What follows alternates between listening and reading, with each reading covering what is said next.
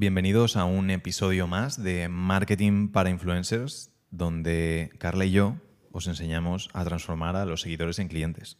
Así es. Episodio 10, además. Episodio 10.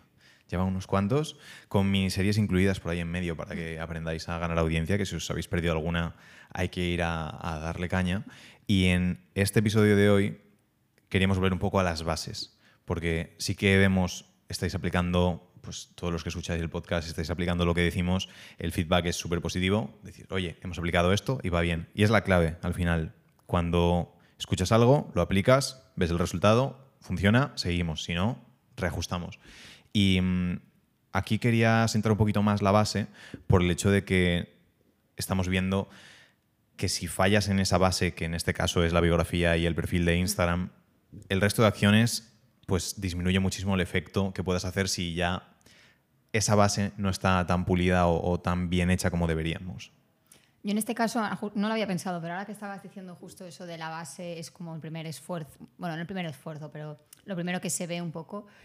Estaba pensando en que si, por ejemplo, tienes una entrevista de trabajo y te arreglas un montón, te, te afeitas, te haces un peinado estupendo, buscas tu mejor traje, la mejor combinación, unos zapatos buenos, todo ese tipo de cosas que se dicen que hay que hacer, y luego de repente te dejas la bragueta bajada, lo estropeas todo. Entonces creo que en este caso pasa lo mismo, que puedes haber hecho un montón de cosas, preparártelo un montón, trabajar un montón el contenido, pensar un montón de colaboraciones súper potentes, pero si fallas en la biografía, que es lo primero, es como mm, barrera de entrada total, es que no voy ni a- me da igual la colaboración que hagas, me da igual la segunda foto, lo interesante que sea, es que la, la biografía no me anima ni, ni a hacer un poquito de scroll. Entonces creo que es súper importante por eso, o sea, mm, la definición de la biografía yo creo que es que es la carta de presentación total en Instagram. Y también creo que encima es uno de, como de los grandes descuidados. No sé si tienes esa sensación de que nadie habla de la biografía de Instagram, mm, nadie te, o sea, todo el mundo explica otras cosas de calendarios de contenido, de formas de crear un brainstorming de contenido, hay millones. Pero de biografía O sea, a ver, tendemos a preocuparnos siempre de, de los pequeños detalles súper avanzados, de las técnicas más complejas y, y brutales que existen, y nos damos cuenta de que no tenemos el inicio bien creado. Y es pues lo típico de empezar la casa por el tejado, pues buscamos poner un tejado espectacular con, eh, con oro y piedras preciosas si quieres, y después nos damos cuenta de que, oye, si no tienes ni los cimientos hechos, mm, hay que el marketing en sí no es complicado. Si haces las partes sencillas, que al final es lo básico, se obtienen resultados y después ya te preocuparás de pulir y de mejorar y hacer cosas más extrañas. Pero es el tema, a veces nos, nos ponemos en Instagram pensando en vamos a hacer cosas de automatización, de no sé qué, calendarios de contenidos, vamos a probar estas cosas, hacer test a hacer promociones de, oye, ¿has visto la, la biografía que tienes? ¿Has visto el perfil que tienes? Empieza con eso y después ya seguimos trabajando con cosas un poco más elaboradas. Y luego incluso mm, yo también aplicaría la psicología inversa, que aunque no tengas el mejor contenido del mundo, aunque no tengas los mejores copies, aunque no tengas las mejores fotos, aunque todo no esté de 10 dentro de tu contenido, si aprovechas la biografía puede que mucha gente entre en tu perfil por ese primer filtro. Quiero decir que como que puedes aprovechar para resultar más atractivo de lo que realmente eres, como para venderte un poco. Obviamente no vendiendo humos, ni diciendo cosas que no son, ni creando una expectativa aquí que luego el contenido está aquí abajo. Pero sí que puedes dar un poco de impulso a, oye, mira todo esto. Y seguro que hay mucha más gente que pasa de la que crees. Sí, es que parece una chorrada, pero la primera impresión lo es todo al 100%, porque la primera impresión es la que va a lastrarte el resto de toda tu vida con esa persona. Porque, por lo que dices, me da igual que después la entrevista la claves, la entrevista de trabajo, me da igual que tengas un currículum espectacular, que la gente te va a identificar por la persona que iba con la paragueta bajada Sí, sí. y ya está.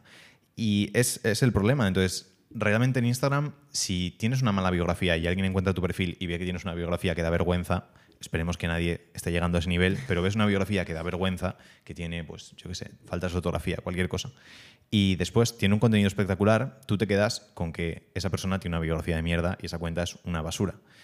Y después el contenido puede ser espectacular, pero la primera impresión te va a lastrar siempre. E incluso puede que llegue a esa parte en la que simplemente llegan a tu perfil, vean la biografía y ni siquiera se preocupen de ver un poco más el, el contenido.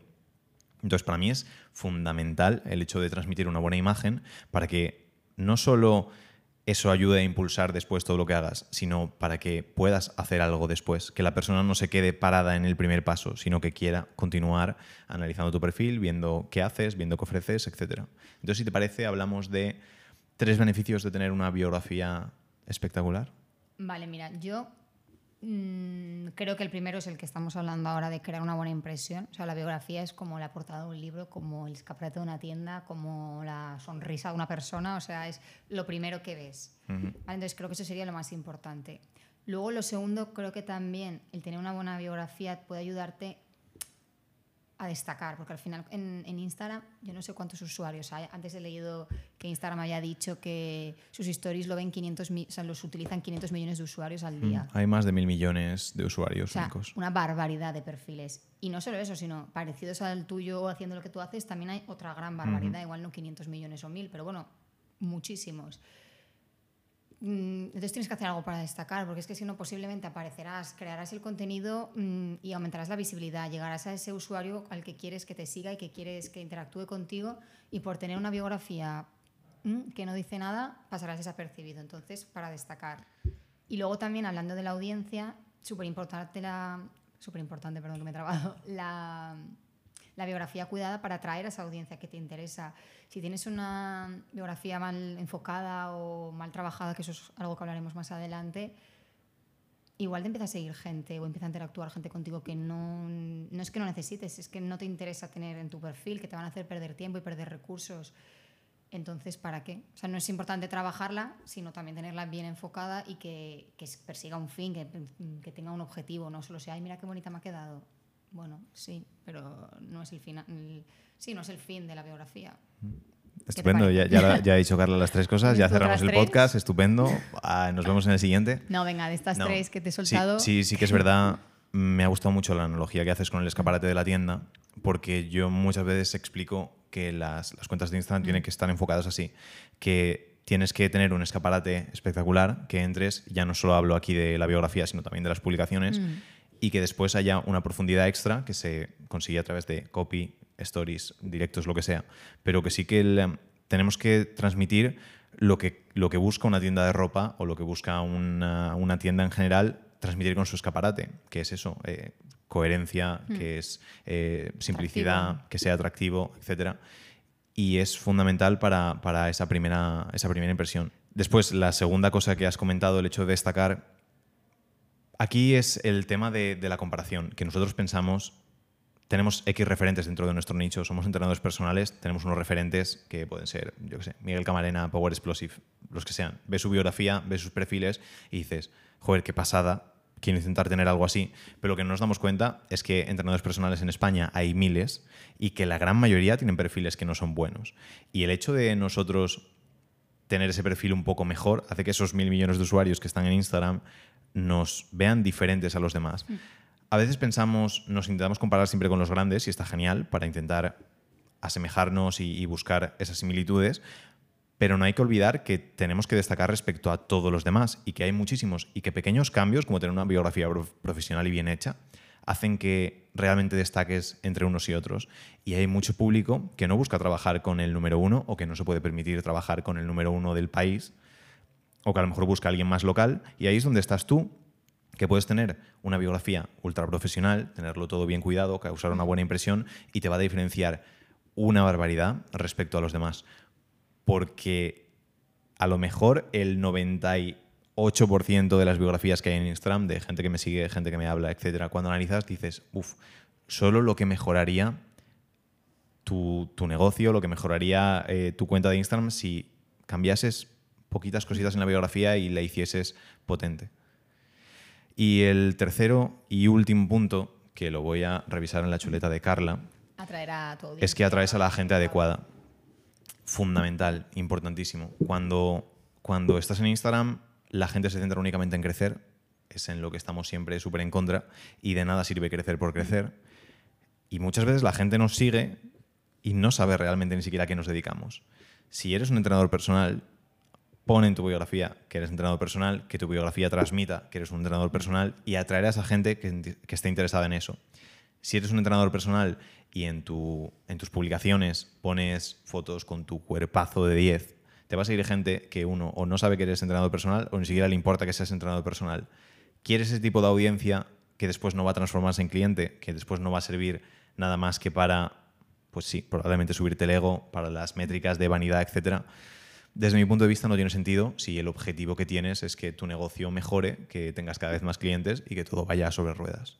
Bueno, y por no alargar el podcast, que queremos que este episodio sea cortito, pero aún así quiero comentaros que haremos un episodio más sobre biografía, hablando sobre el caso de un cliente que fue espectacular, el hecho de cómo cambiando nada, poquitas cosas en la biografía, pasó de, de, crecer sin sentido a crecer en gente mucho más adecuada e incluso a recibir ventas automáticas, que puede sonar exageración, pero os lo aseguro. Así de importante es tener una biografía potente que puede realmente mover tu negocio hacia adelante sin que tú tengas que preocuparte haciendo unos cambios y teniendo una biografía adecuada. ¿Cierto, Carla? Confirmamos. De hecho, bueno, en la agencia pasa un poco también. Exacto, que nosotros obviamente tenemos una biografía potente y conseguimos, sí, conseguimos clientes directamente. Sí, no, sin- Obviamente no es todo, o sea, no es un goteo continuo, Por supuesto. Pero sí que salen cositas interesantes de vez en cuando y es algo que no, bueno, sí que requiere esfuerzo, pero ¿cuánto cuesta crear una biografía? Bueno, es un hacer algo una vez para que tenga para que fruto. te dure meses o incluso años. Y merece la pena, merece la pena. Así que nada, muchas gracias por estar en el episodio de hoy. Espero que haya sido útil, que nos comentes si ha sido útil para ti, que nos digas si de verdad te apetece saber la historia del cliente y de cómo le ayudamos a, a que esa biografía fuese, fuese tan potente. Eh, Carla es la cabeza de todo y lleva el control máximo, pero yo si no veo ese feedback de decir, eh, Javier, sí, queremos la historia sobre el cliente, a mí se me, se me pasa, lo dejo como Se secundario. de- de. Así que lo mismo, lo de siempre, privados, comentarios, lo que sea, decir, oye, Javier, y no te olvides de que la historia del cliente queremos saberla. Así que yo me despido ya, Carlos se despide ya. Nos vemos en el próximo episodio que yo creo que contaremos más cositas de la biografía, ¿no? Sí, chao.